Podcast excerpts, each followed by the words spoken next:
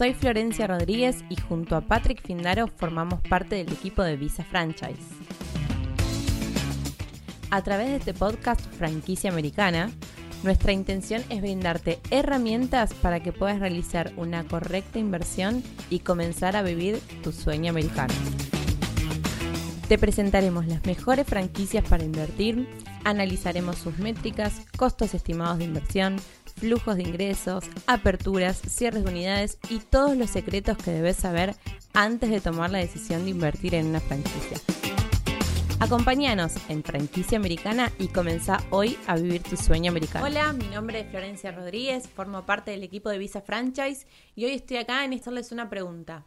¿Han pensado alguna vez realizar una inversión y manejar su propio negocio de Starbucks? Como todos sabemos, Starbucks tiene la participación más alta del mercado de la industria del café, llevándose más del 40% de la industria, con un ingreso total anual de aproximadamente 20 mil millones de dólares. Algo muy importante a tener en cuenta es que Starbucks no es una franquicia y por lo tanto los ingresos de la empresa quedan dentro de la misma y no se destinan a inversores externos. Por otro lado, el resto de sus tiendas tienen licencia, pueden operar bajo el nombre de Starbucks, pueden vender sus productos, pero no tienen un proceso común a seguir. Entonces, como bien decíamos, si bien no tienen un proceso a seguir, si bien no es una franquicia, deben hacer un pago de regalías por el total de facturación anual. A través de este video vamos a ir revisando cuánto cuesta abrir un Starbucks, cuántas unidades están abriendo, cuántas unidades están cerrando y lo más importante, qué debemos tener en cuenta y cómo impactó la pandemia a Starbucks. En primer lugar, todos sabemos y conocemos que Starbucks lleva la masa dominante en la industria del café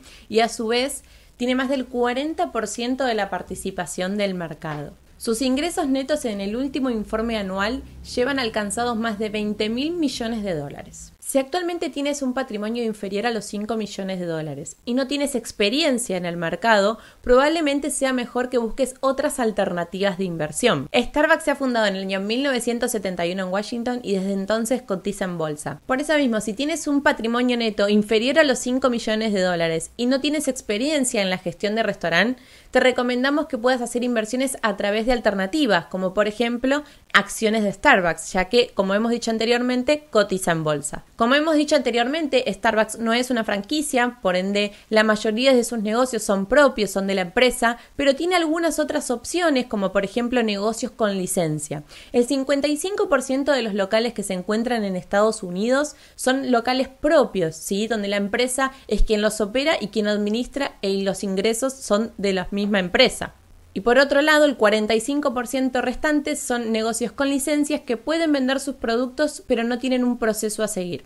Según el informe anual de 2020 de Starbucks, había más de 10.000 locales nacionales, así que podemos decir, en consecuencia de esto, que hay más locales domésticos en Estados Unidos que en el resto del mundo. En las Américas hay más de 8.700 locales propios y hay alrededor de 1.000 en Canadá. Si comparamos las aperturas que hubo en el año 2020, tanto en Starbucks, McDonald's o Chipotle, podemos ver un número significativo mayor de aperturas para lo que es Starbucks. Starbucks tuvo 322 aperturas, McDonald's solo 2, Chipotle 160 y Subway 90 unidades de aperturas. Si observamos y comparamos la apertura neta de la empresa, podemos obtener como número final 803 unidades de apertura. Las unidades de licencia les fue muy bien, tuvieron 73 aperturas netas.